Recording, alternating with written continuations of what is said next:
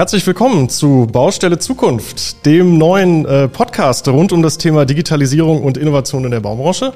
Wir sind hier im Zeppelin Lab in Berlin ähm, und ich freue mich sehr, als erstes heute meine Co-Moderatorin vorstellen zu dürfen. Ähm, das ist die liebe Sandra May. Ähm, Sandra ist äh, bei uns im Z-Lab als Produktmanagerin tätig, ähm, aber vom Hintergrund her auch ganz spannend, hast du mal Stadtplanung studiert. Mein Name ist äh, Wolf Bickenbach. Ich bin äh, Geschäftsführer im Zeppelin Lab oder kurz äh, Z-Lab. Mein Hintergrund ist äh, BWL und ich beschäftige mich jetzt seit gut fünf Jahren mit der Digitalisierung der Bauindustrie. Und ähm, wir wollen heute sprechen über das Thema Lean Construction und Lean Startup als Digitalisierungstreiber in der Baubranche. Und bevor wir loslegen und Sandra unsere Gäste ähm, vorstellt, herzlichen Dank, dass ihr uns zuhört.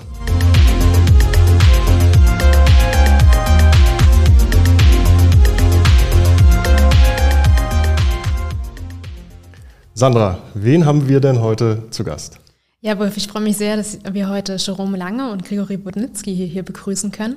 Jerome, du bist Co-Founder des Startups Koppler. Koppler ist eine Terminplanungssoftware für die Baustelle, äh, mit der Baufortschritt angezeigt werden kann und auch darüber kommuniziert werden kann. Und ähm, das Ziel dahinter ist im Grunde echt, in Echtzeit auf Störungen zu reagieren und Prozesse zu beschleunigen. Du hast Politik und Wirtschaft ursprünglich studiert und auch bereits in mehreren Startups gearbeitet. Und Gregory, ähm, du bist vom Hintergrund Bauingenieur, hast zweieinhalb Jahre ähm, beim mittelständischen Bauunternehmen MBN gearbeitet und bist seit Anfang des Jahres Customer Success Account Manager bei BillDots, einem Startup, das ähm, KI-gestützt Baufortschritt, äh, vor, ja, Baufortschrittsmessungen unternimmt ähm, und das mit Hilfe auch sehr spannend ähm, von 360-Grad-Kameras, die auf Helmen montiert werden. Herzlich willkommen, ihr beiden. Danke. Dankeschön. Freuen uns hier zu sein. Ja, mega. Genau, ähm, als Einstieg äh, wollen wir einmal ähm, überhaupt den Begriff äh, Lean äh, vielleicht kurz anreißen, weil der findet sich ja in diesen beiden Begriffen, über die wir heute sprechen wollen, äh, Lean Construction und Lean Startup. Ähm, Lean vielleicht ganz allgemein, ähm, ich würde ihn umschreiben als äh, ähm, den Versuch, Verschwendung zu vermeiden. Das ist sozusagen so das Hauptaugenmaß. Lean heißt schlank, ne, übersetzt im Deutschen, also eben schlanke Prozesse, schlanke Abläufe. Ähm, wenn wir jetzt einsteigen in das Thema Lean Construction, Gregory, ähm, du hast da persönlich Erfahrung, äh, professionelle Erfahrung mit dem Thema. Was ist denn eigentlich Lean Construction? Wie würdest du das beschreiben? Also ich würde sagen, für mich ist Lean Construction im ersten Schritt ähm, eine Methodologie. Das heißt, wie man Sachen auf der Baustelle managt, äh, wie man Abläufe optimiert, wie man seine eigenen Prozesse des täglichen Baulebens sozusagen verbessern kann und anpassen kann. Und äh, da gehört vieles dazu, zum Beispiel Shopfloor-Management. Wie erstellt man den Terminplan? Wie ist das Bauvorhaben überhaupt aufgestellt? Ähm, eignet sich das, um Lean, die Lean-Methode anzuwenden? Und innerhalb von der Lean-Methode gibt es natürlich auch äh, diverse Gruppen, wie zum Beispiel Taktplanung oder die Last Planner Methode, mit der man dann gewisse Sachen am besten steuern kann. Du warst ja bei ähm, MBN tätig, einem äh, mittelständischen Bauunternehmen und äh, dort äh, genau in der Phase, als Lean Construction ähm, pilotiert, ausprobiert und eingeführt wurde, tatsächlich auch auf der ersten Baustelle und dann ähm, auf, auf weiteren. Warum äh, hat denn MBN sich dafür entschieden, damals Lean Construction einzuführen? Also ich glaube, das war im ersten Schritt eine sehr weise Entscheidung, sich das, ähm, des Themas anzunähern. Ähm, der Schritt ist auch vor einer langen Zeit gegangen.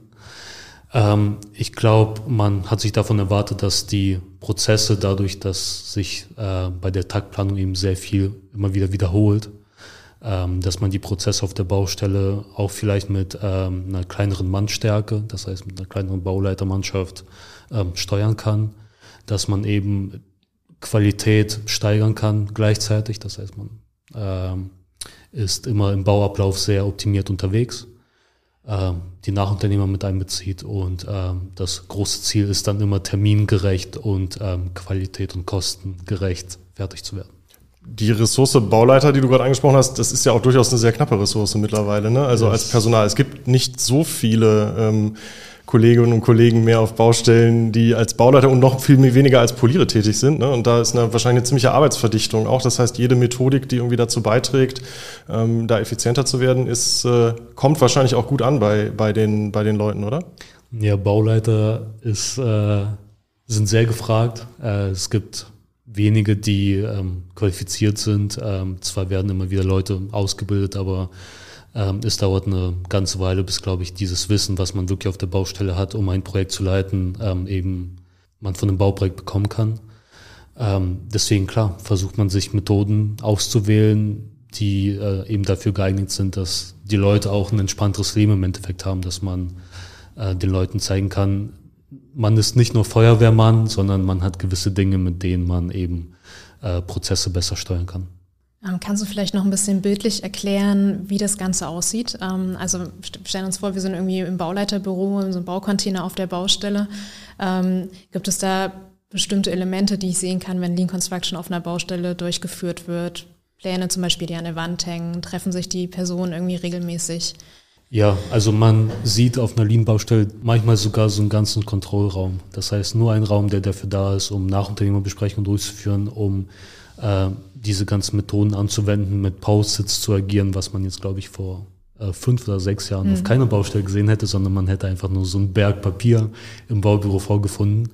Äh, man versucht sich also auch Räumlichkeiten zu schaffen, um das Ganze auszuleben und ähm, da gehört sehr viel sehr viele visuelle Elemente dazu. Das heißt, dass man sich wirklich das, was draußen passiert, auch darstellt, um auch eine äh, praktisch Single Source of Truth zu haben für die gesamte Baustellenmannschaft, für die Nachunternehmer, auch vielleicht für den Bauherrn teilweise. Mhm. Vielleicht keine Ergänzung von mir, absolut richtig. Äh, wir haben ja auch einige Lean-Projekte bei uns, äh, die, wir, die wir betreuen es ist wirklich ganz unterschiedlich, wie die Bauunternehmen das machen. Also es ist wirklich wie so ein Werkzeugkasten und MBN macht es am Ende anders als das nächste Bauunternehmen mit ganz anderen Methodiken, mit ganz anderen visuellen Darstellungen auch zum Teil. Ähm, und zum Teil ähm, versteht Bauunternehmen A unter Lean was ganz anderes als Bauunternehmen B. und jeder schustert sich so das zusammen, was am Ende für ihn ähm, den, den Mehrwert bringt und irgendwie äh, dazu führt, dass man schneller, effizienter, termingerechter baut. Mhm. Vielleicht nochmal eingehakt, äh, ganz äh, von Anfang, von der Begriffserklärung her, Lean gleich äh, Vermeidung von Verschwendung. Wo ist denn da die größte Vermeidung auf einer Lean Construction Baustelle, die nach dieser Methodik arbeitet? Also ich würde sagen, dass es sehr, also dass diese Übersetzung sehr oft falsch verstanden wird, weil es geht gar nicht um diese Verschwendung von Ressourcen, das heißt, dass man im Prinzip nachhaltig ist und die Materialien einspart, sondern es geht darum, dass die Prozesse eben schlank sind und man dort die Verschwendung vermeidet. Das heißt, es geht darum, dass äh, man die Ressourcen auch zum Beispiel aus der GU-Sicht von den Nachunternehmern schont. Das heißt, dass man jetzt nicht äh, tagtäglich anruft und sagt, man muss die Mannstärke auf der Baustelle mal hochfahren, weil irgendwelche Prozesse nicht klappen, sondern man investiert viel Zeit am Anfang einer Baustelle, um eben die Prozesse durchzuplanen und dann versucht man das Ganze eben mehr oder weniger durchzuziehen. Und klar gehört auch dazu, dass man Prozesse vor allem bei der Last Planner Methode auch während der Bauphase anpasst. Aber da gehört auch sehr viel Vorplanung dazu und ähm, äh, das ist eben, was ich unter dem Begriff äh, Vermeidung von Verschwendung verstehe. Heißt also, für was die Personalressourcen angeht, ist es halt sehr gut planbar. Ähm, die Zeitressource hast du schon genannt, also Pünktlichkeit, ähm, ist ja ganz häufig auch ähm, bei Bauvorhaben ein Thema. Wie sieht's denn aus? Klassischerweise, da gibt's ja x Studien drüber und jedes Mal ist die Zahl erschreckend, äh, was die Fehlerkosten angeht auf Baustellen. Äh, hast du oder habt ihr in der Erfahrung bei MBN ähm, eben auch gesehen, dass die Fehlerkosten entsprechend runtergehen, wenn man mit solchen Prozessen äh, arbeitet? Ich würde sagen, definitiv, weil ähm, wir haben Lean Construction die Methode oft ähm, auf wiederholbaren Baustellen eingesetzt. Das heißt, dort war zum Beispiel jeder Raum gleich oder jede Etage war eben gleich oder ähnlich. Dadurch sind diese Prozesse, die sich dann am Anfang der Baustelle sozusagen einpegeln, ähm, weiß nicht, Kommunikation zwischen Nachunternehmern, diese ganzen Termine, die man sich am Anfang ausgedacht hat, die man vielleicht dann einmal anpasst und dann geht die Ausbauphase zwei Jahre und nach ähm, zwei Monaten hat sich das alles eingepegelt. Und dann geht es die nächsten eineinhalb Jahre oder fast zwei Jahre eben ähm, mit dieser Methode weiter. Wir haben festgestellt, dass häufig Bauunternehmen, die Lean Construction einsetzen, auch ähm, sehr häufig andere Digitalisierungstools nutzen. Ähm, ist das ein ähm, Prozess, den du auch so gesehen hast, Jerome? Ja, ja, total. Ähm, ich glaube, es, es, hängt einfach damit zusammen, dass das Mindset sich ändert. Wenn du, wenn du anfängst, über Lean nachzudenken, dann machst du dir ganz viel Gedanken über Prozesse. Ähm, mhm. Und zwar ähm, vielleicht im ersten Schritt irgendwie auf der Baustelle, wie kriege ich meine, meine Ausbau vielleicht besser hin, aber im nächsten Schritt auch darüber, wie kriege ich meine Arbeitsvorbereitung besser hin, wie plane ich eigentlich ganzheitlich mein Projekt besser. Und da landest du dann zwangsläufig irgendwann bei, bei, bei Digitalisierung, mhm. weil ich meine, der Prozess, der heute gemacht wird, ist Status quo oft analog. Auch im Lean oft analog, was dann irgendwie ein Last Planner Board, was analog ist. Und wenn du dann nachdenkst, wie kann ich das noch leaner gestalten, landest du bei digitalen Tools. Und das ist dann ein Schritt, den immer mehr Bauunternehmen einfach gehen. Die führen dann gar nicht zwangsläufig jetzt irgendwie ein Lean-Tool ein, sondern es kann auch sein, dass die ein ganz anderes Tool einführen, was irgendwie gar nicht Lean als Stempel drauf hat, aber damit im Prozess im Endeffekt mehr Lean machen. Und ein Alleinstellungsmerkmal von eurer Software ähm, ist ja im Grunde der Fokus auf Lean Construction. Wie kam es denn dazu, dass ihr euch dem Thema angewendet habt und diesen Prozess ähm, digital abgebildet habt? Das ist ganz spannend tatsächlich. Also wir sind gestartet als äh, reines Lean-Tool ähm, und haben gesagt so, hey, wir als Koppler sind dein Tool für Lean Construction. Du kannst unsere Taktplanung abbilden. Du kannst aber uns auch deine Nachunternehmensbesprechung äh, machen. Ähm, und dabei ähm, kannst du die Daten besser aufnehmen, kannst danach umsteuern, alle automatisch irgendwie benachrichtigen. Und was wir dann gemerkt haben, ist, wir kommen damit gut auf erste Bauvorhaben, aber danach kommt es zu, wie, wie zu einem Blockmoment in den Unternehmen. Das heißt, Lean ist ab einem gewissen Punkt ein Hindernis für uns, da drin auszurollen, weil die Bauunternehmen darüber nachdenken, ist meine Baustelle eigentlich Lean? Aber eigentlich eignet sich jede Baustelle für Lean, weil du kannst auch auf einer nicht getakteten Baustelle Lean-Prinzipien anwenden.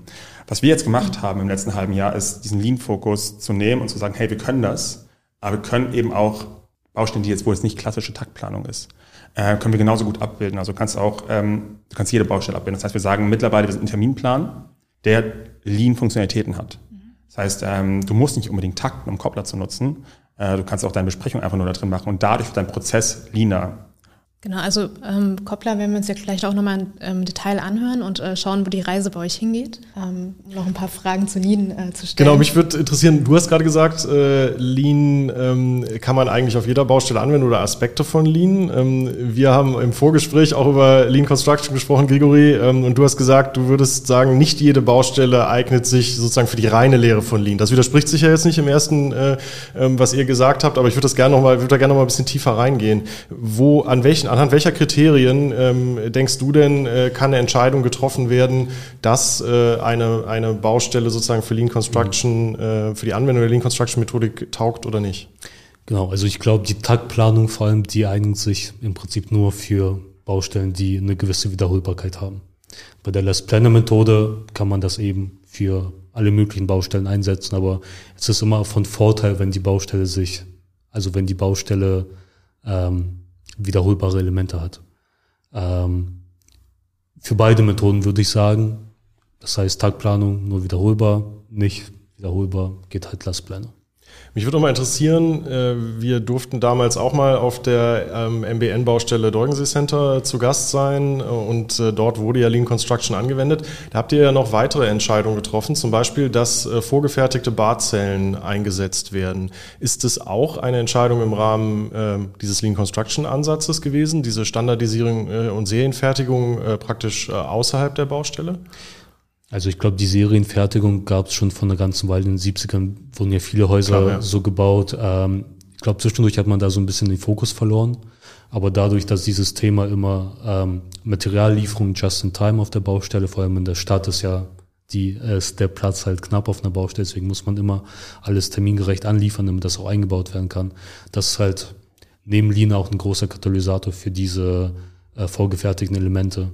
Und ähm, ich glaube, der Gedankengang war dort relativ einfach. Man hat eine große Wiederholbarkeit. Warum sollte man nicht äh, Elemente, die sich vielleicht 100, 200 Mal pro Baustelle wiederholen, ähm, einfach vorfertigen und auf der Baustelle nur einbauen? Ganz unkompliziert, weil Bäder ist, sind immer oft ähm, ein Problembereich auf einer Baustelle. Es sind viele, ähm, viele ähm, Nachunternehmer viele Handwerker, gleichzeitig in einem sehr kleinen Raum. Das heißt, die Qualität leidet oft drunter, auch die Termine leiden oft drunter. Und ich glaube, es gab auch viele Bauunternehmen, die äh, bei der Einführung der Lean-Methodik daran gescheitert sind, dass äh, die Bäder da einen Strich durch die Rechnung gemacht haben. Spannend. Ähm, ich würde an der Stelle tatsächlich auch so ein bisschen den Bogen schlagen zum Thema Lean Startup, weil genau ähm, äh, bei diesem Thema ja, Serialität, ähm, Iteration äh, kommt man ganz schnell äh, zu der Lean Startup Methodik. Ähm, und wir selber arbeiten hier im, im Z-Lab ähm, bei der Produktentwicklung und Venture-Entwicklung ähm, nach der Methodik. Und äh, da sieht man, glaube ich, viele Parallelen. Ähm, und da würde ich ganz gerne ein bisschen einsteigen.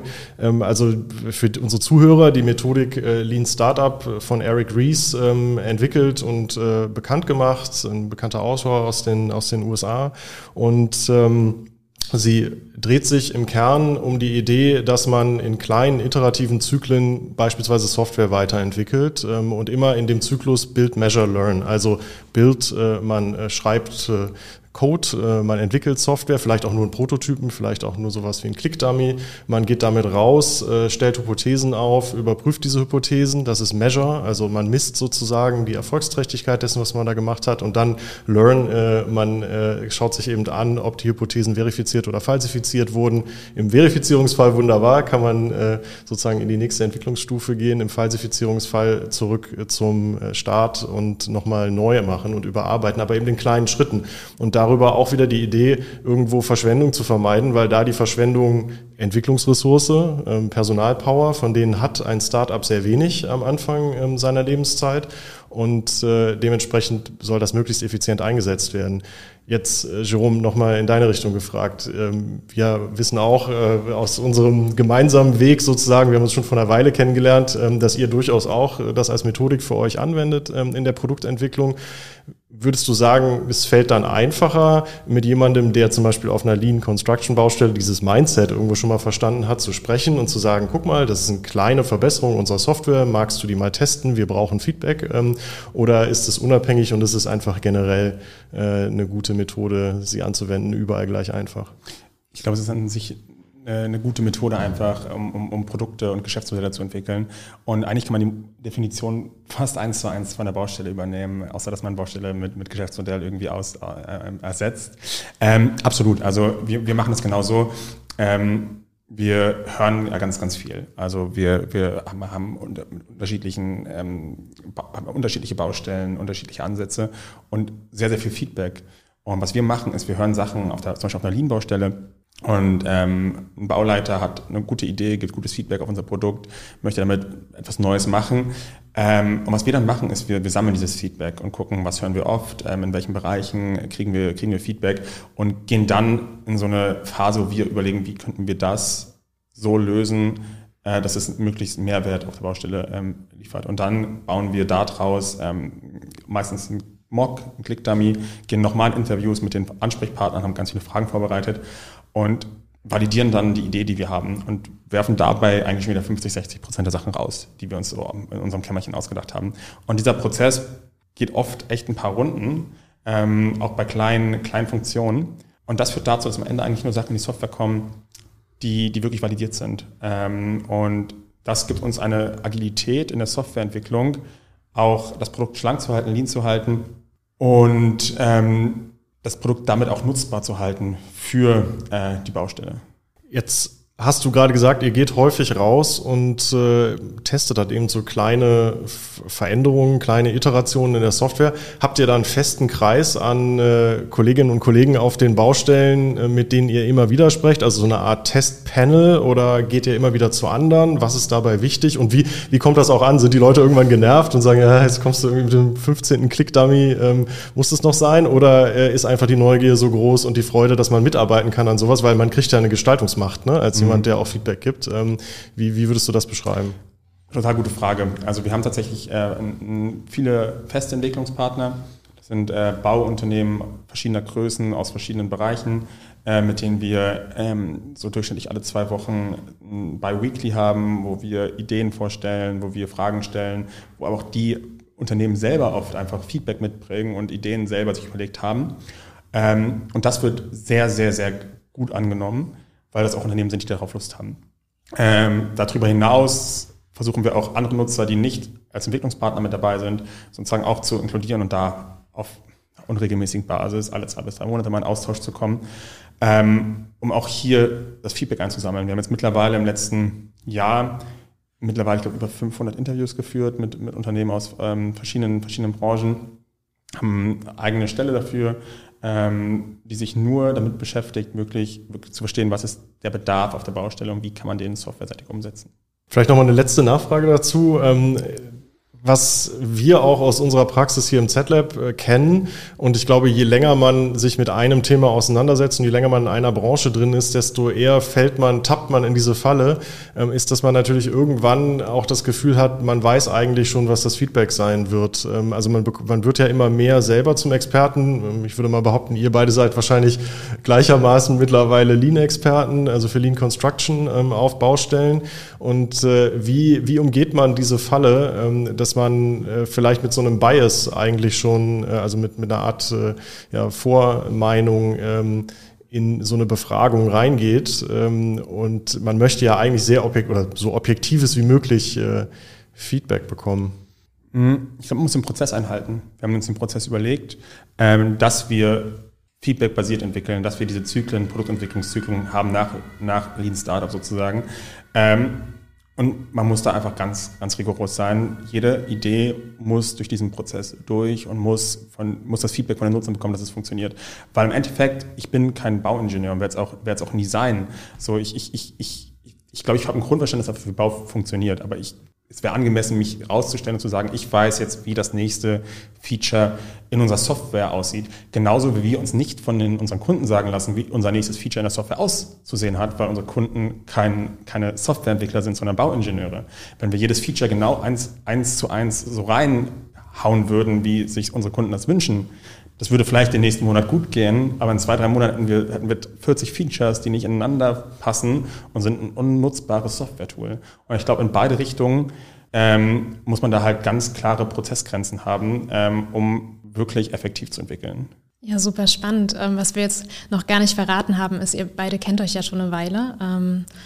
Und ähm, ihr habt euch kennengelernt ähm, bei, bei einem Projekt, ähm, bei dem es darum ging, im Grunde den Lean Construction Prozess von MWN ähm, mit der Software von Koppler zu unterstützen. Und da habt ihr genau diese Prinzipien auch mit angewendet, ähm, seid gemeinsam auf Baustellen, habt die Prozesse angeschaut, habt geguckt, wie die Software am besten die äh, Personen vor Ort unterstützen kann. Ähm, das wollen wir uns auf jeden Fall ähm, genauer anschauen. Ähm, aber bevor wir das machen, möchten wir uns Koppler noch, äh, möchten wir Koppler ein bisschen besser kennenlernen. Und da wollen wir ganz am Anfang anfangen. Genau, ähm, zur Gründungsgeschichte von Koppler vielleicht nochmal, Jerome. Ähm, ihr seid ein Gründerteam. Ähm, vielleicht magst du mal kurz beschreiben, wer ist in dem Gründerteam und wie seid ihr eigentlich überhaupt auf die Idee gekommen, Koppler zu gründen? Wir haben Koppler vor zwei Jahren gegründet. Ich habe das zusammen mit meinen Schulfreunden äh, Marco und Lasse gemacht, die ich auch schon seit Jahren kenne. Und wieso Bau? Die Frage kriegen wir oft. Ich selber komme aus einer Bau, Baufamilie. Mein Vater hat eine, eine kleine Baufirma würde jetzt aber trotzdem nicht sagen, dass ich eine, ein super Domänenwissen auf, auf Bauindustrie hatte. Ich war eher so derjenige, der im Startup-Bereich unterwegs war. Mein Mitgründer Marco war allerdings die letzten Jahre, letzten acht Jahre mittlerweile, ähm, immer sehr, sehr nah am Bau, an, an Generalunternehmen, aber auch an Nachunternehmen, hat dort sehr, sehr viel gemacht, sehr, sehr viel gesehen. Und er hat sozusagen diese ganze Problemstellung mitgebracht, dass im Bau echt viel Effizienzpotenziale liegen, um das mal so auszudrücken. Ähm, aber wir haben damals noch nicht gewusst, was wir heute machen. So, das, das war ein Prozess, wo wir viel gelernt haben. Am Anfang haben wir eine ganz andere Idee gehabt. Im Bau wollten wir, wir wollten eine eierlegende Wollmilchsau programmieren und haben dann eben durch die Kontakte zu Unternehmen wie MBN, aber auch zu anderen Unternehmen unseren Fokus erst geschärft und wirklich äh, sind daher hingekommen, ähm, für uns eine Nische zu finden, in der wir ein, ein Produkt bauen können, was, was Bedarf hat. Jetzt seid ihr ähm, ein wirklich junges Start-up, aber auch ein junges Team. Ähm, ihr seid alle relativ äh, frisch von der Uni. Ähm, habt ihr da auch Unterstützung bekommen bei der Ausgründung? Ja, ähm, wir sind über das äh, Netzwerk der, der Universität Potsdam gestartet, haben da einen Gründungszuschuss ähm, beantragt. Das war sozusagen Access, das Gründerstipendium, und sind dann dort über verschiedene Stationen gelaufen. Das heißt, wir saßen im MTH, ähm, Accelerator hat Not Office Space, waren sehr, sehr eng mit dem HPI Seed Fund, der bei uns als, erstes, als erster Investor mit dabei war, aber auch sonst äh, viel geholfen hat, in diesem Uni-Umfeld unterwegs, was uns überhaupt die Möglichkeit gegeben hat, die ersten Werkstudenten dazu zu holen, ähm, wirklich Vollzeit reinzugehen und von dort dann langsam aus dem Uni-Kontext rauszuwachsen und, äh, ich sag mal, eine, eine größere Firma zu werden. Wenn du jetzt, ihr habt schon ein substanzielles Wachstum äh, hingelegt, ähm, wirklich coolen Weg. Ähm, und wenn du drauf schaust auf dieses Thema Startup, äh, wir würden es wahrscheinlich beide Construction Tech nennen, ähm, als englischen äh, Umschreibungsbegriff für diese, für diese Szene, die sich mit Digitalisierung in der Baubranche aus Startup-Sicht auseinandersetzt. Ähm, man hört immer von vielen großen Finanzierungsrunden. Und Finanzierung ist für ein Startup was ganz Wichtiges, weil ihr natürlich erstmal das Produkt entwickeln, das Geschäftsmodell aufbauen müsst, ähm, bevor ihr nachhaltig wirtschaften könnt. Ähm, aber viele Finanzierungen, von denen man in Deutschland hört, gehen ja klassisch in B2C-Geschäftsmodelle, beispielsweise Shopping-Plattformen oder ähnliches oder neue Mobilitätsplattformen, solche Dinge. Und jetzt ist das ja eine Branche, die, wie du sagst, hohes Potenzial hat. Äh, gleichzeitig ist es ist aber auch eine Welt, in die gar nicht so viele Menschen regelmäßig reingucken, wo gar nicht so viel Kontakt besteht. Man fährt halt an Baustellen vorbei oder man ärgert sich, wenn man im Stau steht äh, wegen einer Baustelle. Ähm, aber wirklich auf einer Baustelle sein ist selten. Und ähm, so sieht's ja dann genauso auch mit, äh, mit professionellen Investoren aus. Ähm, wie würdest du denn die Szene beschreiben gerade? An welchem, welchem Stadium ist die so in Deutschland? Ähm, ist, man, man sieht ja einige Startups ähm, in dem Bereich. Ähm, man hat auch einige wirklich größere Finanzierungsrunden jetzt mittlerweile gesehen. Ist es gerade so kurz vorm Abheben oder wo würdest du es sehen? Absolut. Also ich glaube, Construction Tech ist mittlerweile ein sehr gutes Standing äh, bei Investoren. Ist auch vor ein paar Jahren noch anders. Aber mittlerweile hat man eben Cases wie in, in, in Capmo, äh, wie in einem Planradar oder wie in einem Bildots, so, wo man einfach sagen muss, so unfassbar, wie kurzer Zeit ein Geschäftsmodell wirklich validiert wurde. Ähm, ist ja auch nur zwei Jahre älter als wir, glaube ich, 2018 gegründet, ne? Ähm, und legt jetzt Finanzierungs nach, Finanzierungsrunde nach Finanzierungsrunde hin, äh, wächst auch mittlerweile über 200 Mitarbeiter. Und da merkt man halt, was passiert, wenn man eine Sache auf der Baustelle wirklich verbessert. Und da wirklich einen Effizienzgewinn hat, der substanziell ist. Und wenn man sich dann so einen Case wie Builders anschaut, wo genau das passiert, dann ist das natürlich für Investoren interessant. Weil wir haben irgendwie große Projekte, unfassbare Summen, die im Bau umgesetzt werden mit unfassbaren Ineffizienzen. Und dann kommt ein Start-up aus, aus Israel oder aus, aus Potsdam ähm, und sagt so, hey, weißt du was, wir können da was, wir können da was machen, was dir richtig, richtig Zeit und Geld spart. Und das ist natürlich dann für einen VC einfach spannend, weil größter Sektor plus komplett undigitalisiert.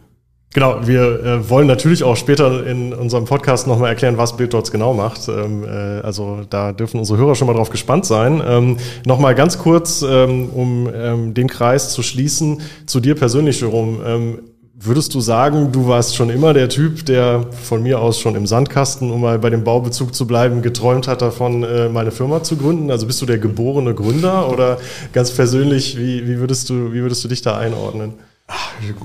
Sehr, sehr schwere Frage. Ähm, sagen wir es so, ich habe immer schon gerne Sachen, ich habe immer schon irgendwie versucht, irgendwie Sachen umzusetzen. Und wenn man so ein bisschen schon so der Machertyp, war Gründen immer mein Traum.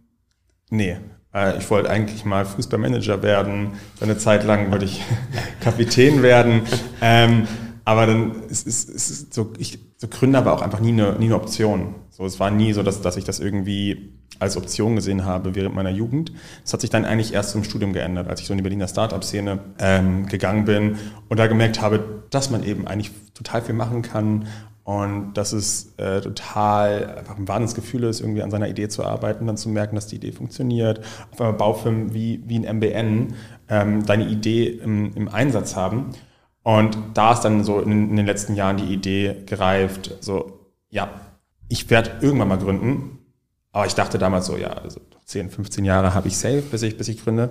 Und dann ging es auf einmal ganz schnell. So, es war dann auf einmal so, wir haben so ein bisschen eine Idee rumgewerkelt, waren uns auch gar nicht so hundertprozentig sicher, wird das eine Gründung, ist da was dran? Und auf einmal war dann so wirklich das Interesse da und in dem Fall hat sogar MBN gesagt, so, hey, wir machen das. Ähm, wir lassen uns da zusammen das, das Thema anschauen.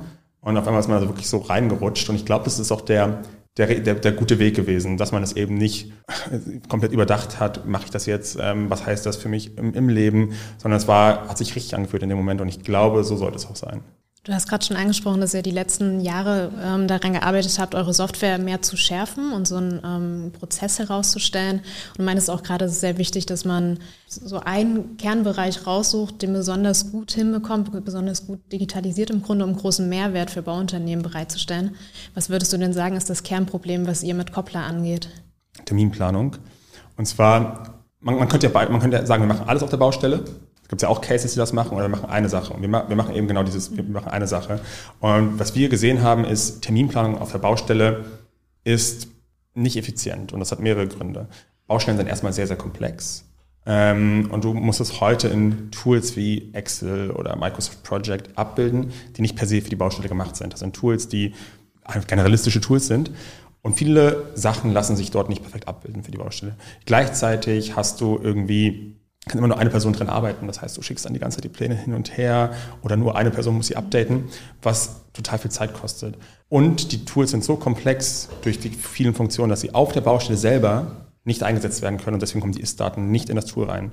Und da sagen wir, wir bauen ein Tool, was genau das auf der Baustelle ersetzt und die, diese, diese bisherigen Tools dort eins zu eins sozusagen abbildet plus mehr Features bildet. Das heißt, du kannst zusammen ganz einfach Termine planen, deine Termine verschieben, kannst dabei standardisieren über Baurezepte und kannst das kollaborativ mit deinen Kollegen machen. Wenn du irgendwann einen fertigen Plan hast, kannst du den an deine Gewerke schicken, deine Gewerke auf die Software holen und deine Gewerke können dir sagen so, hey, ich habe einen Corona-Ausfall, ich schaffe das nicht. Oder mein Material kommt nicht, was gerade der Fall ist. Ähm, oder es gab ein Unwetter oder was auch immer. Es gibt ja tausend Gründe auf Baustellen, warum es eine Verzögerung gibt. Ähm, und dann kann man schneller reagieren. Das heißt, ich kann dann schneller sagen, so hey, ich verschiebe was oder ich teile das mit anderen Leuten mit oder ich steuere gegen und versuche die Kapazitäten zu erhöhen, um die, um die Verzögerung nicht eintreten zu lassen. Und das sind halt Kommunikationsgeschwindigkeit steigt, du hast einen datengetriebenen Fokus hinter, der Daten auswertet, Reporting und auf einmal ganz viele Sachen dadurch, die es zurzeit noch nicht gibt in der Terminplanung, die wir anbieten können, die effizienter, die, die die Baustelle effizienter machen. Kannst du uns da noch ein bisschen mitnehmen? Also nehmen wir an, ähm, ein Bauunternehmen setzt Koppler ein. So, wer sind dann die Nutzer? Ist es der Bauleiter, der sich morgens einloggt in den Computer und dann ähm, direkt Terminplan sieht, schaut, ähm, sind wir noch im Plan? Muss ich was verändern? Ähm, wie werden die Gewerke zum Beispiel informiert? Haben die eine App, ähm, über die, das, die, die das bekommen? Genau, also ähm, wen es immer gibt, ist auf jeden Fall Bauleiter, Projektleiter, die den Terminplan in Koppler haben, den Termin erstellen und darüber steuern können. Und das reicht manchmal auch schon. Wir haben Baustellen, die nur genau das machen und dann noch mit ihnen polieren, Daten von der Baustelle aufnehmen. Du kannst aber optional, das machen auch viele, deine Gewerke hinzuschalten. Das werden niemals 100 Prozent werden, weil du wirst nicht alle überzeugen können, äh, eine App zu benutzen, aber du kannst eine Baustellen-App rausgeben. Und diese App ist sehr, sehr simpel. Da kannst du deine heutigen Vorgänge sehen, wo soll ich heute arbeiten, was habe ich zu tun und kannst dazu Feedback geben mit drei, vier Klicks, ohne dass du fünf Minuten Sachen eintragen musst. Und die Daten werden dann automatisch in den Terminplan abgelegt und man sieht, wenn etwas nicht nach Plan läuft und kann dann datengetrieben anhand der Ist-Werte von der Baustelle gegensteuern. Und am Ende hat man so ein Datennetz. In dem Datennetz, ich sag mal im Durchschnitt, rennt ein Projektleiter rum, auf großen Projekten zwei, drei Bauleiter, vielleicht noch zwei, drei Poliere und dann zehn Vorarbeiter. Und auf einmal hast du zu einem Vorgang, also zweites OG, Maler, hast du auf einmal vier, fünf Meldungen plus sieben Bilder. Und das sind Ist-Daten, die wir vorher nicht hatten. Und auf diesen Daten können wir den Prozess gerade ziehen. Zum Beispiel ein MBN plant gerne im Wochentakt. Die sagen, unser Maler kriegt eine Woche Zeit, um ein Geschoss zu machen. Am Ende ist natürlich aber ein Unterschied, ob der 3,5 Tage im Durchschnitt braucht oder 5,6 Tage. Und die Daten liefern wir und können dann auf lange Sicht, das wird jetzt nicht morgen passieren, aber auf lange Sicht MBN sagen, kannst hier deinen Prozess anpassen, ein bisschen kürzer machen, da ein bisschen länger und kann schon im Vorfeld deine Planung näher an die Realität bringen. Habt ihr da auch so ähm, schon Evaluierungen machen können, wie viel Zeit zum Beispiel gespart wird, wenn man Koppler nutzt im Vergleich zu ähm, Standardprogramm? Mhm. Ist schwierig noch, äh, weil wir sind noch recht jung am Markt und Projektzyklen im Bau sind relativ lang. Das heißt, wir haben jetzt erste Bauform abgeschlossen, hatten da so fünf bis zehn Prozent Zeiteinsparung. Ob das jetzt 100 Prozent an Koppler liegt, ist eine andere Frage. Aber ähm, von dem Feedback von den Projektleitern selber gab es zum Beispiel Leerzeitverkürzungen durch Koppler. Äh, man konnte früher gegensteuern und hat da immer mal wieder auch Leute vorziehen können und was dann schon zur Einsparung geführt hat. Ähm, wir haben es ja schon angesprochen, ihr habt euch ähm, ähm, gemeinsam, ähm, habt ihr schon an Projekten zusammengearbeitet. Ähm, Gregory, kannst du uns ähm, erzählen, wie habt ihr euch kennengelernt und wie, waren so, wie war die erste Zeit der Kooperation? Wir haben uns, glaube ich, ungefähr vor dreieinhalb Jahren kennengelernt. Ich glaube, das war sogar auf einem Event im Z-Lab. genau, und äh, wir haben damals eine Baustelle vorgestellt und äh, haben Couplet kennengelernt, die eine Idee hatten, die eben, glaube ich, mittlerweile ziemlich weit davon entfernt ist, was sie jetzt anbietet. Er hatte auch einen anderen Fokus damals, aber das Grundgerüst und das, wonach wir gesucht haben, eben Lean noch digital bei uns auf den Baustellen abzubilden, hat gepasst. Man hat sich gut verstanden und dann hat man über mehrere Wochen gesprochen, wie das aussehen könnte, wie das Produkt aussehen könnte, was wir halt für Features brauchen. Das heißt, wir haben eben Feedback reingegeben, dann natürlich in diesen Zyklen immer wieder analysiert. Ich weiß nicht, wie viel Klickdummies ich äh, durchgeklickt habe. Viel gelitten am Anfang. Genau, und dann kam eben irgendwann ein Produkt raus. Ähm, wir waren uns ähm, im Unternehmen damals einig, dass wir ähm, eben diesen Weg gehen wollen, dass wir eben eine gewisse, gewisses Mitspracherecht haben, wobei wir das natürlich nicht exklusiv für uns haben wollen. Und auf der anderen Seite dann ein Produkt rauskommt, was eben auf uns so ein bisschen zugeschnitten ist, anstatt jetzt irgendwie den Weg zu gehen, eine Eigenentwicklung zu machen, was, glaube ich, bei den meisten Bauunternehmen unserer Größe nicht klappt und auch in der Zukunft nicht klappen wird oder eben nach einem Produkt zu suchen, was jetzt irgendwie versucht, die ganze Baustelle abzubilden. Das heißt, wir haben mehr oder weniger nach einer Insellösung gesucht, was unsere Lean Construction äh, Baustellen eben digital macht. Und äh, nach vielen Gesprächen, ähm, nach vielen Hin und Her, äh, Evaluierungen, Bau, wir haben Bauleiter, Projektleiter, Poliere, Einkauf, alle einbezogen, ähm, sozusagen an der Entwicklung teilhaben lassen. Mhm und am Ende kam eben ein Produkt raus, was wir dann auf den ersten Baustellen getestet haben. Und diese Zyklen wurden dann immer weitergefahren und jetzt mittlerweile sind, glaube ich, ich habe das nicht mehr ganz auf dem Schirm, aber äh, relativ viele Bauvorhaben bei MBN ja. äh, werden mit Koppel abgewickelt. Vielleicht um da direkt nochmal noch mal einzuhaken. Ähm, du hast gerade eine ganze Latte an Funktionen mit äh, aufgezählt, die ihr mitgenommen habt sozusagen bei dem Projekt. Wie habt ihr das konkret gemacht? Habt ihr einen großen äh, Kickoff organisiert, wo alle mit dabei waren? Habt ihr nach und nach den ähm, Kolleginnen und Kollegen ähm, die Software vorgestellt? Habt ihr Schulungen gemacht oder wie auch immer? Also es wäre nochmal spannend ähm, zu hören, wie sich das entwickelt hat. Ja, das ist wir hätten uns natürlich gewünscht, dass wir einfach so einen großen Raum haben und dann einmal die Woche holen wir alle 30 Leute dahin und ähm, sprechen halt mit denen. Den Weg kann man halt auf einer Baustelle nicht gehen. Man kann froh sein, wenn irgendwie zwei oder drei Leute äh, in einen Raum sitzen und nicht jede fünf Minuten jemand rausläuft, um, um ähm, Handygespräch zu beantworten. Das heißt, wir haben das immer so gemacht, dass ich sozusagen dieses Bindeglied zwischen Koppler und Bauleitern, Polieren und so weiter war. Das heißt, ich habe immer diese Clickdummies bekommen, habe mir das angeschaut, aus meiner meine Sicht halt wiedergegeben und dann nochmal mit ähm, unseren Leuten intern evaluiert und dann zurück an Koppler gegeben. Ich glaube, das ist auch der sinnvollere Weg, weil man hat dann immer so einen konsistenten Prozess, man hat gewisse Verantwortlichkeiten und man holt aber auch gleichzeitig alle ab, die daran teilhaben sollen. Gab es denn auch Hürden bei der Einführung? Also zum Beispiel Mitarbeiter, die da eigentlich gar keine Lust drauf hatten oder technische Ausstattung, die irgendwie erst besorgt werden müsste? Also ich glaube, an der technischen Ausstattung hat es nicht gescheitert. Ähm, um Koppler zu nutzen, braucht man jetzt kein unbedingt extravagantes Equipment. Man braucht im Prinzip ein Laptop, Internet und ein Handy, wenn man draußen auf der Baustelle ist.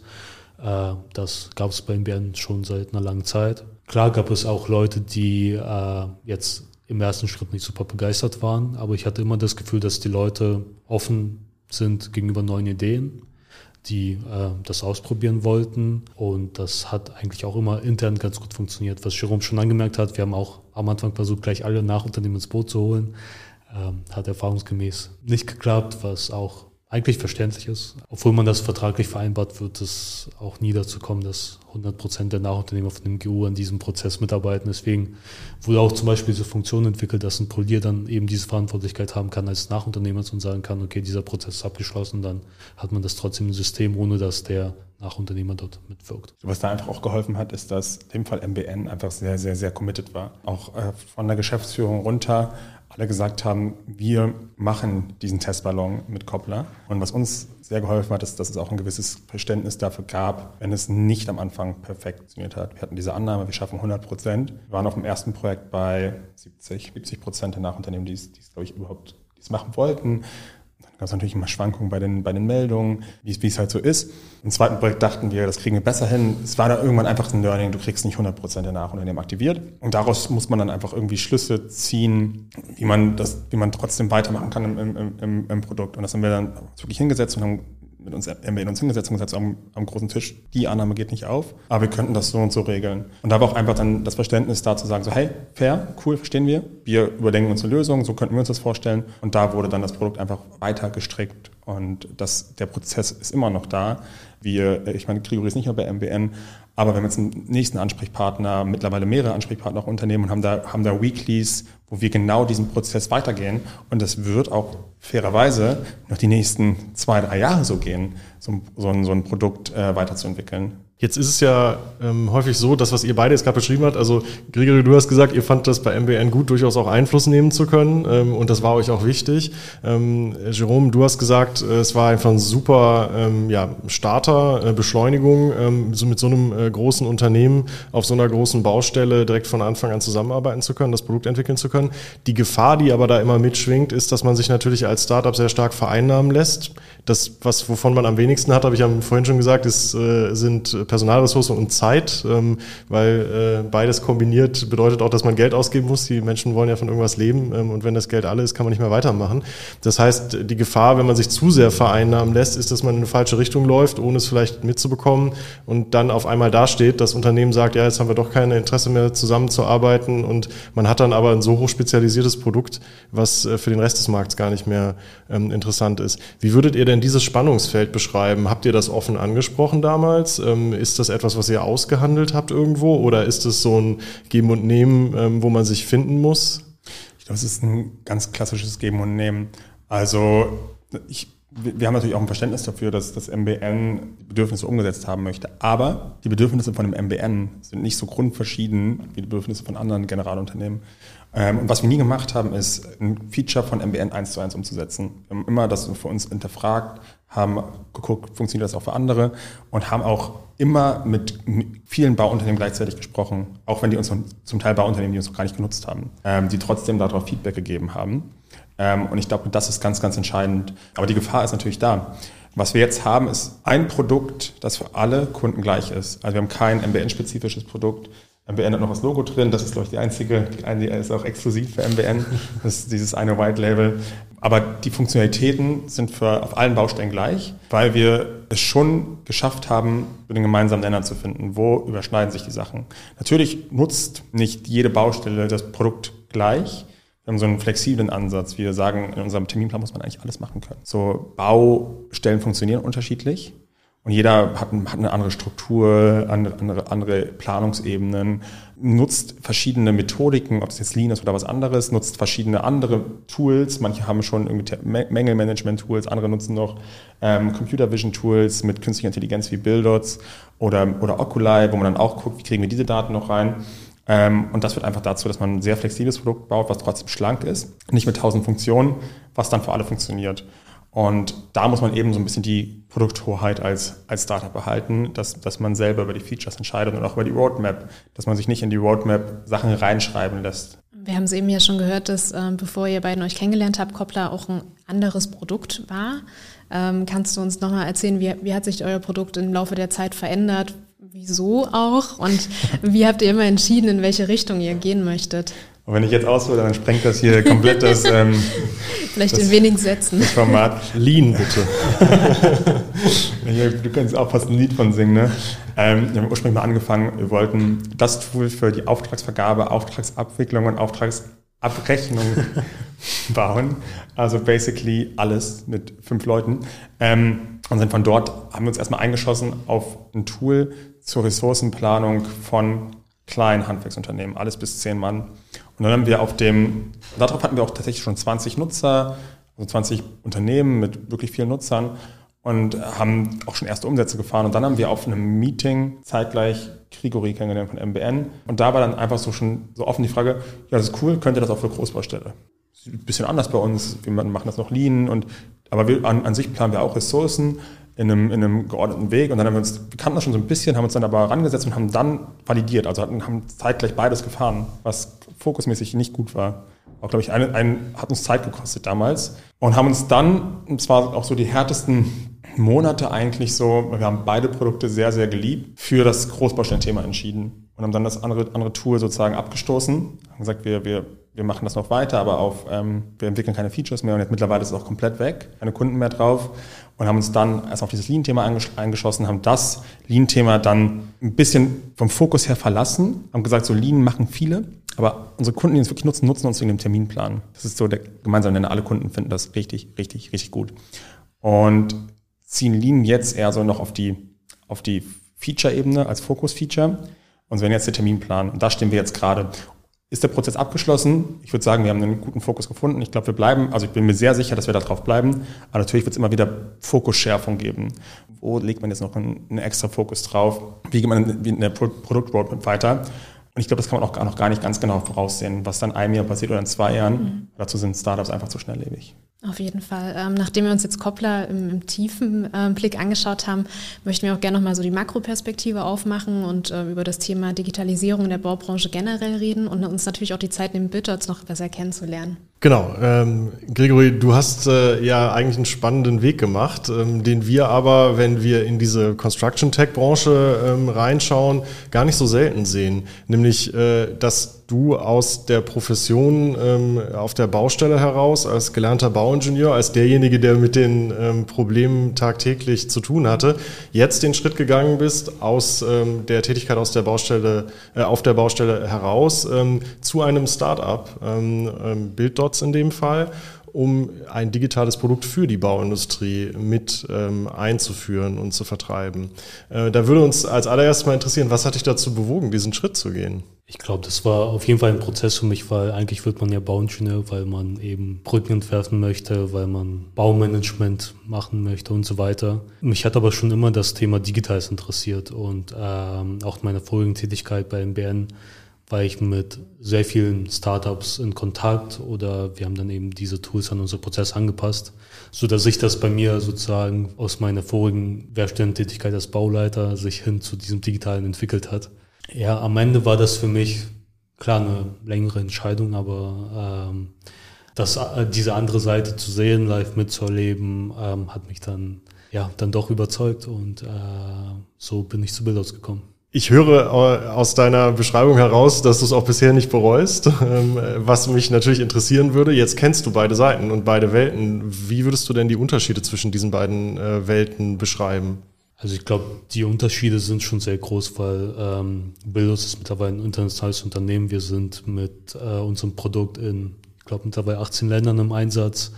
Äh, dahinter stecken halt sehr viele Prozesse da und ähm, auch in einem Startup versucht man diese ganzen Themen digital abzubilden, was interne Kommunikation angeht.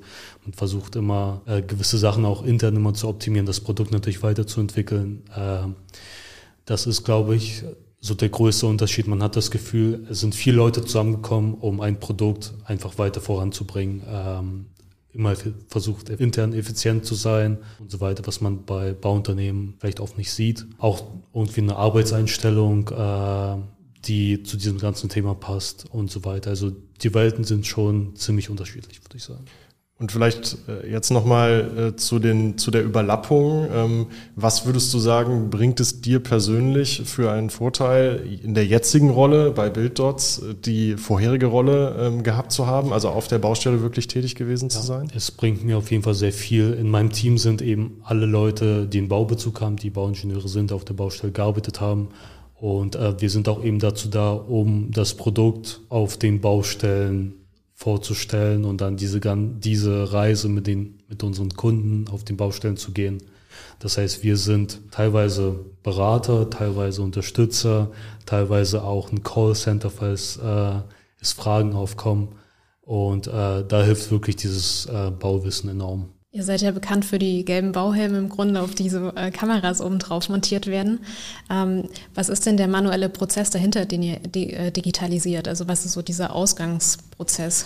Genau, also der Ausgangsprozess oder beziehungsweise das, was wir schaffen möchten, ist Transparenz in dem Bauablauf. Das heißt, wir können anhand von diesen 360-Grad-Bildern die automatisch durch unsere KI analysiert werden, eben eine Plattform schaffen, auf der diese Daten automatisch ausgewertet den Baustellenteams zur Verfügung gestellt werden.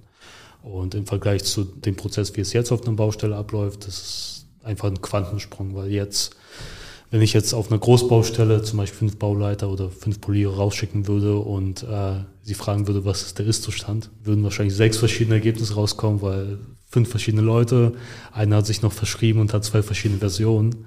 Äh, wir geben halt diese Datengrundlage, auf der dann weitere Entscheidungen getroffen werden können. Das heißt, wir wollen im Endeffekt das Leben der Leute auf den Baustellen einfacher machen, ähm, die dazu bewegen, Prozesse zu optimieren und natürlich auch eines unserer Features ist, Abweichungen von dem geplanten eben aufzuzeigen. Das heißt, wenn zum Beispiel eine Trockenbauwand an der falschen Stelle gebaut wurde, können wir das frühzeitig erkennen.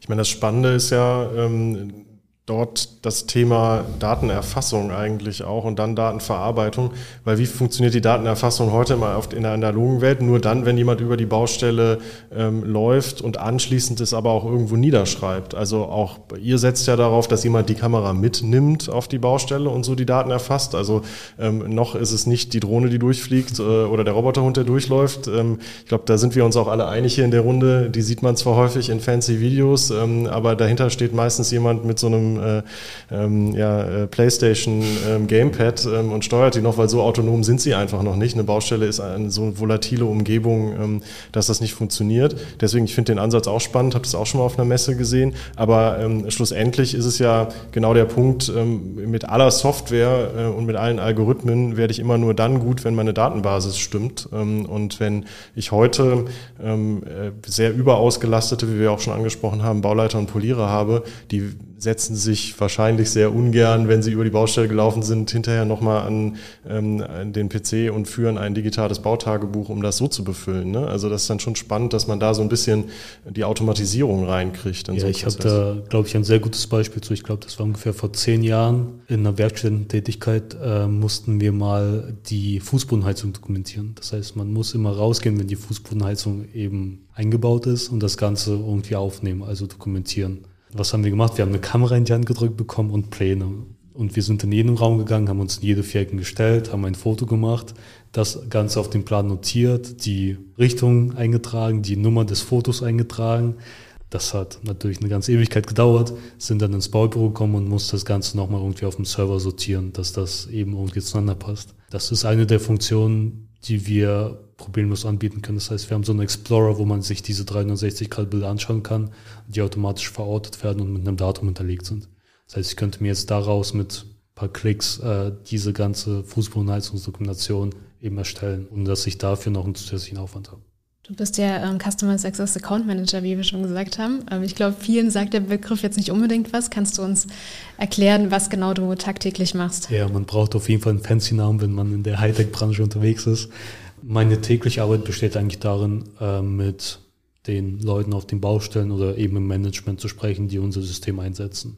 Das heißt, äh, zu verstehen, wie sie das einsetzen, zu zeigen, wie sie das einsetzen könnten, was haben wir für Features. Wir haben mittlerweile ich würde sagen, über zehn verschiedene Features, zum Beispiel ein Financial Feature, wo man eben Zahlungseingänge validieren kann, äh, wo man ähm, auch Informationen sehr detailliert zu Nachunternehmern bekommt und so weiter. Und ähm, das Ganze versuchen wir eben aufzuzeigen, welche Möglichkeit es bei uns auf der Plattform gibt. Und äh, mein Fokus ist eher so auf diesem Thema Management.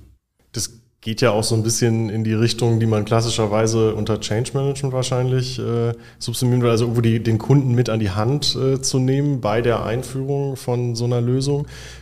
In, wie weit würdest du denn sagen, ist das tatsächlich auch notwendig? Also gibt es bei euch ähm, oder hast du auch schon vielleicht Projekte kennengelernt, wo ähm, ja eigentlich ganz, ganz wenig äh, Kontakt besteht und das alles fast wie von alleine läuft, im Gegensatz zu Projekten vielleicht, wo es wirklich wichtig ist, dass du regelmäßig auch vor Ort bist und, und unterstützt? Ähm, also ich würde sagen, bei den Projekten, wo es mehr oder weniger autonom läuft, das sind dann eben irgendwie die 700 Yachten Projekte mit, äh, mit dem gleichen Bauunternehmen dadurch, dass unser Produkt so komplex ist und einfach so neu für die Baubranche, ist es sehr wichtig, dass wir jemanden haben, der das Ganze eben an die Mann oder an die Frau bringt, sage ich jetzt mal. Wir versuchen das aber auch bei unseren Enterprise-Kunden sozusagen äh, mitzubegleiten. Und mittlerweile merken wir auch, dass äh, Unternehmen, die uns auf eben immer mehr Baustellen einsetzen, auch ihre Prozesse so zurechtgestalten, dass das eben zu unseren Prozessen passt.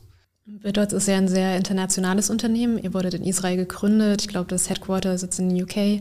Ähm, du selber bist in Deutschland, hast aber auch Projekte in Nordamerika. Ähm, wie schätzt du denn die, die Digitalisierung in der Baubranche in den verschiedenen Märkten, in den verschiedenen Ländern ein? Vielleicht auch im Vergleich direkt zu Deutschland. Mhm.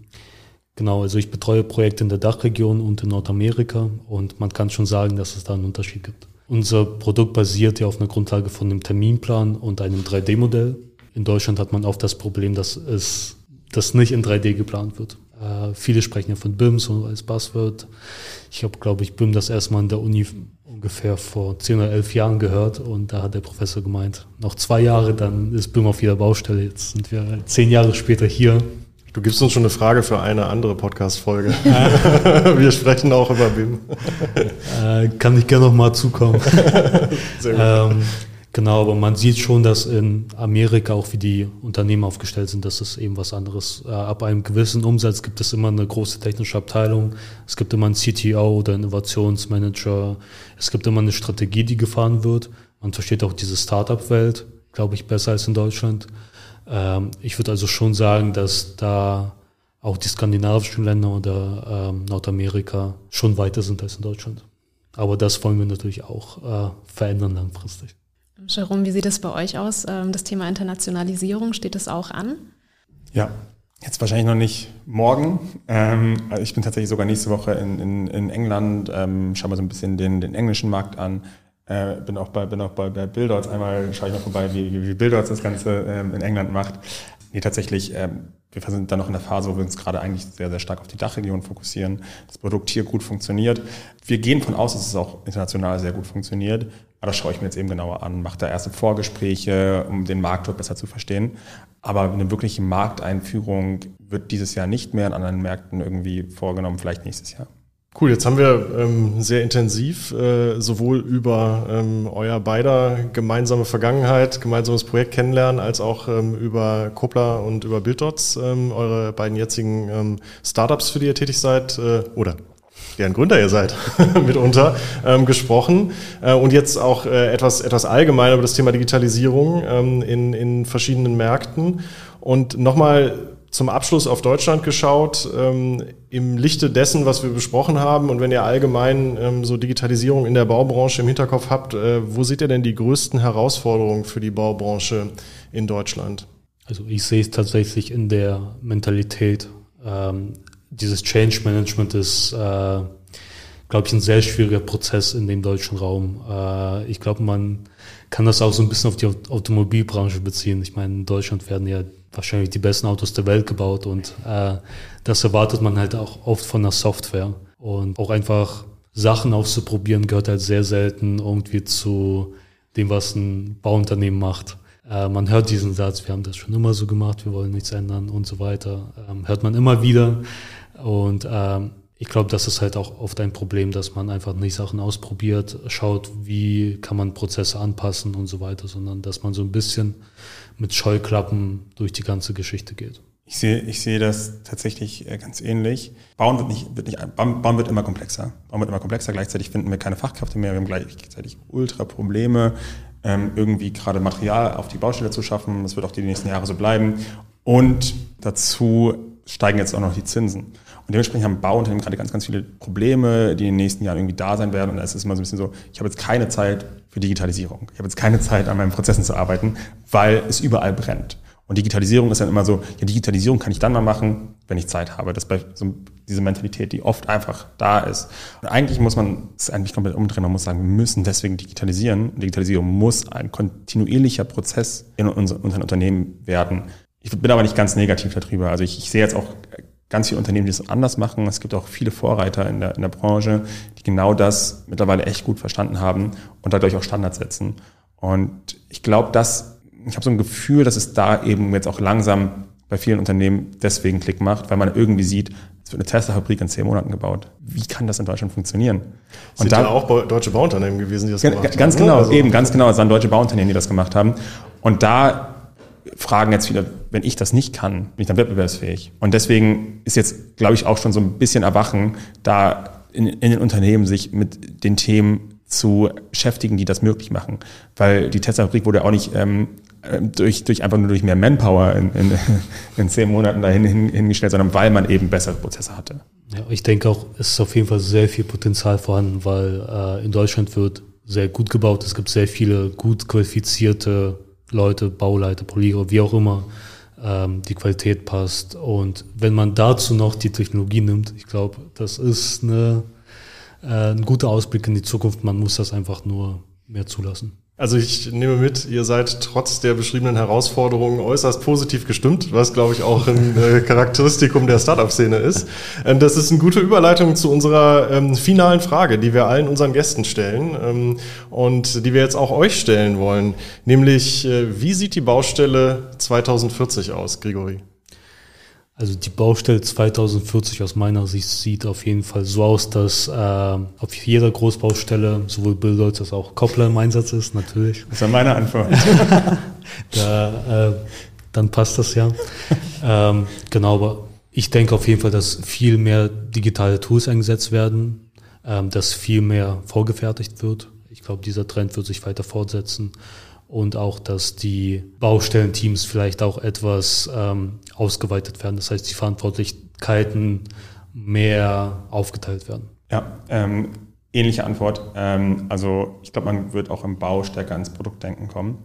Dass eben man macht das Bauunternehmen nicht mehr alles, sondern man fokussiert sich als Bauunternehmen auf die Sachen, die man gut kann, um eben dort irgendwie einen Wettbewerbsvorteil äh, zu kriegen. Ich glaube tatsächlich auch, dass es viele Konsolidierung geben wird, also größere Player im Markt, die, das, die sich auf eine Sache fokussiert haben, dann einfach Bauunternehmen kaufen, die mergen, um dann einfach noch eine größere ähm, Schlagkraft zu haben. Ähm, und gleichzeitig glaube ich, dass die Baustelle sehr, sehr, sehr anders aussehen wird als heute. Also viel mehr industrielle Fertigung, ähm, weniger Leute direkt auf der Baustelle, glaube ich. Ähm, Baustellen werden mehr automatisiert, auch durch, durch Roboter und natürlich auch durch digitale Lösungen. Aber ich glaube, da ist auch so, wir als Startups rufen natürlich immer, macht Startup, macht Startup. Aber ich glaube, wir haben auch eine große Herausforderung noch in der Startup-Welt. Und das ist, uns miteinander zu verbinden, Prozesse zu automatisieren, weil das ist gerade die Challenge, die alle Bauunternehmen haben, die die Bauunternehmen auch nicht aus eigener Kraft lösen werden. Weil du müsstest Stand heute viele Lösungen einführen, wenn du wirklich alle alle Prozesse tackeln möchtest, also alle Probleme angehen möchtest auf einer Baustelle. Und ähm, ich glaube, da haben wir auch noch viele Hausaufgaben zu machen als, als, als Startups. Und aber viele gehen das auch gerade an. Jetzt, also wir Bildorts Kopper, was kann man so sagen, arbeiten auf ähm, ersten Baustellen zusammen, ähm, sind da auch an Integration dran damit man eben nicht mehr zwei isolierte Lösungen hat oder am besten noch fünf isolierte Lösungen und dann parallel führen muss, die Daten aus der einen Lösung nicht in der anderen Lösung hat und deswegen keine Potenziale möglichst gut hebeln kann. Und das wird in den nächsten Jahren Spaß machen. Wir, wir sind uns auf jeden Fall einig, dass die Baustellen digitaler werden als heute. Ja. Ja, sehr gut. Dann äh, vielen Dank euch an euch beide, dass ihr hier wart. Das hat uns sehr gefreut, ähm, diese sehr spannenden Eindrücke ähm, aus, der, aus den Startups in der Baubranche zu bekommen und über die Digitalisierungsthemen mit euch zu sprechen. Ja, auch vielen Dank von meiner Seite. Es war wirklich ein spannendes Gespräch, ähm, sehr kurzweilig. Ähm, wir haben über eine Stunde gesprochen, das ging äh, sehr schnell rum. Ähm, und wir freuen uns äh, über viele Kommentare unserer Hörer. Kontaktiert uns gerne. Wir haben eine E-Mail-Adresse, die da lautet podcast.z-lab.com, äh, Lab mit B. Und äh, natürlich auch auf den üblichen Social-Media-Kanälen, Plattformen, wo wir präsent sind, äh, LinkedIn, Instagram und ähnliches, äh, freuen wir uns über Kommentare zu dem Gespräch, was wir heute geführt haben. Herzlichen Dank, Jerome von Koppler. Herzlichen Dank, Grigori von Bilddots, dass ihr hier wart. Vielen Dank für die Einladung. Spaß gemacht, danke. Dann verabschieden wir uns. Tschüss, bis zum nächsten Mal. Tschüss.